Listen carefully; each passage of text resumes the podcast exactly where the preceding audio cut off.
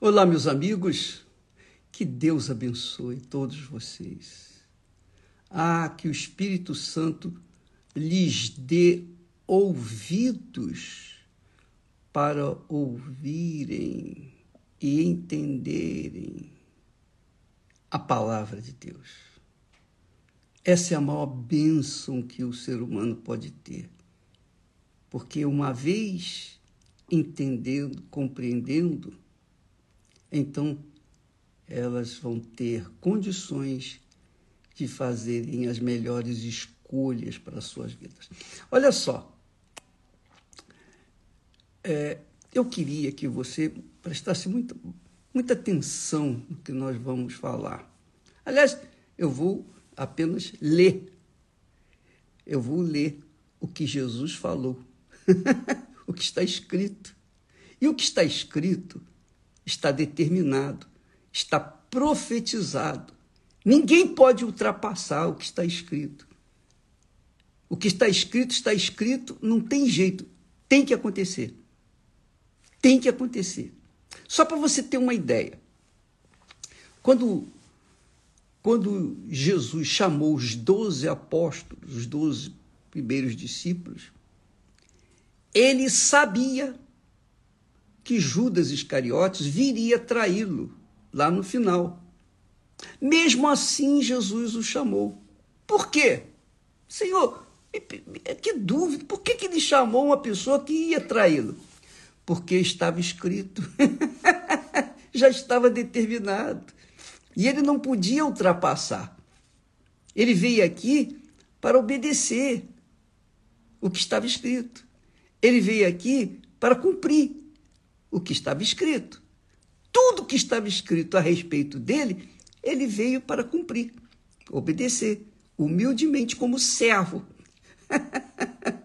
então, mesmo sabendo que Judas viria traí-lo, ele o chamou, porque estava escrito que dentre um deles, um, ou, ou dentre eles havia um que iria, viria traí-lo. Então, o que está escrito, está escrito, tem que acontecer, chova, faça sol. Quer as pessoas creiam ou não, quer as pessoas achem isso ou achem aquilo, não interessa o que as pessoas achem ou deixam de achar. O que importa é o que está escrito. isso é muito grandioso. Olha só. Acercando-se de Jesus, os discípulos disseram-lhe: por que lhes falas por parábolas? Jesus respondendo disse-lhes: Porque a vós é dado conhecer os mistérios do reino dos céus, mas a eles não lhes é dado. Aí Jesus fala mais porque aquele que tem se dará e terá em abundância.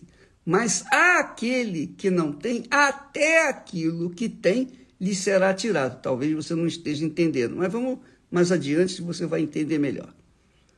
Por isso lhes falo por parábolas, porque eles vendo não veem, e ouvindo não ouvem, nem compreendem e neles se cumpre a profecia de Isaías que diz: ouvindo ouvireis, mas não compreendereis, e vendo vereis, mas não percebereis. Aí você pergunta assim, ô bicho, não seria injustiça da parte de Jesus? Porque ele disse: Poxa, ele faz uma separação. Ele faz uma separação. Então, há aqueles que é dado, ou são dados os mistérios, conhecer os mistérios do reino dos céus, e há aqueles que não lhes é dado. Por que essa diferença? Por quê? Por quê? Por que essa separação? Não é preconceito? não é isso, não é aquilo, não é aquilo outro. Então vêm as conjecturas. Mas Jesus explica. ele explica com clareza por que, que muitos são chamados e poucos são escolhidos. Quem são os escolhidos e quem não são escolhidos, quem não é escolhido. Veja só, ele diz aqui no versículo seguinte, nesse texto dele, porque o coração deste povo está endurecido. Olha só. Por que, que eles, eles, têm, eles têm que ouvir mesmo em parábolas? Porque quando Jesus fala em parábola, se a pessoa estiver interessada, ela vai procurar saber o que, que significa aquilo, ela vai correr atrás, ela não vai ficar é, receber, querendo receber de mão beijada, de graça, se ela tem o coração endurecido. Se ela tem o coração mole e ela ouviu, ela vai querer saber, saber, vai buscar. Por exemplo, é o que acontece vai a partir de hoje na Igreja Universal do Reino de Deus, em toda a Igreja Universal do Reino de Deus, nós estaremos falando sobre os mistérios do reino de Deus, ou os mistérios do reino dos céus, melhor dizendo. Então, quem tiver interessado, vai. Quem não estiver interessado, ah, tá bom, não tem problema. O reino de Deus não é para todos. Jesus veio para todos, mas nem todos aceitam. A maioria não aceita. A maioria não dá a mínima. É ou não é? Prefere o reino da terra, o reino deste mundo. Então Jesus explica por que, que eles, a eles, não é revelado. Ele, ele explica que aqueles a quem não é revelado os mistérios do reino dos céus, é porque são pessoas que têm o coração endurecido, coração duro, e ouviram de mau grado com seus ouvidos. Quer dizer, ouviram é, criticando, desconfiando, ouviram, mas não tiveram ouvidos para ouvir o que Deus queria falar. O coração deste povo, porque o coração deste povo está endurecido, e ouviram de mau grado com seus ouvidos, e fecharam seus olhos, para que não vejam com os olhos, e ouçam com os ouvidos, e compreendam com o coração e se convertam e eu os cure. que maravilha! Olha só que legal. Jesus está falando das pessoas cujos corações são duros, endurecidos, desconfiados, pessoas que não querem crer, nem querem crer. Sabe por que, que eles não querem crer? Porque eles não querem se converter. Por que, que eles não querem se converter? Porque eles não querem perder o sabor, o gosto, os prazeres do pecado. Não querem deixar. E você sabe, você sabe, minha amiga, meu amigo, é uma guerra entre a sua mente e o seu coração, a minha mente e o meu coração. A minha mente quer o que é certo. O meu coração quer sentir, quer, tem desejos de sentir, aspira sensações. E quem vai vencer? A cabeça ou o coração? Os escolhidos usam a cabeça, colocam a cabeça na palavra de Deus, investem sua, a palavra de Deus, a sua cabeça na palavra de Deus porque querem justiça, querem viver a coisa certa, querem viver de acordo com a vontade de Deus. Se o coração gosta, se não gosta, paciência, mas é a cabeça que manda para as pessoas escolhidas. Mas para as pessoas que não são escolhidas, que são a maioria, infelizmente, elas não querem abrir mão do pecado, elas não querem abrir mão do que é errado. Elas não querem abrir mão do prazer do amante, da amante. Elas não querem abrir mão do prazer da bebida, do álcool, do prazer da luxúria, da ostentação. Elas não querem abrir mão do prazer do coração, ou dos prazeres da carne, ou do coração. Não querem. Então, Jesus já de imediato fala em parábolas e elas não vão entender.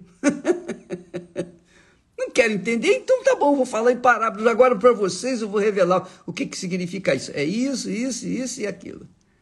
Não é legal? Pois bem, minha amiga e meu caro amigo, preste muita atenção uma coisa. Quando uma pessoa segue a justiça ou quer seguir a justiça, isso, isso é muito grandioso. Isso é muito glorioso. E eu estou falando assim, dando um exemplo, para você entender, entender o que, que Deus está buscando. Ele está buscando pessoas que têm sede e fome de justiça, porque Deus é justiça. Deus criou a justiça. Deus é justiça. O seu trono é feito de justiça. Então, aqueles que nascem inclinados para a justiça, aqueles que desejam, almejam dentro de si, mesmo que estejam vivendo no pecado, mesmo que estejam enlameados, mergulhados na lama do pecado, mas se tem dentro de si, a, na sua essência, tem um desejo de fazer o que é certo, de viver uma vida correta, justa, então Deus sacia a sede, a fome dessa pessoa. Então, para essas pessoas, ele revela, ele se revela. Ele se revela. Ele revela os, os mistérios do reino dos céus.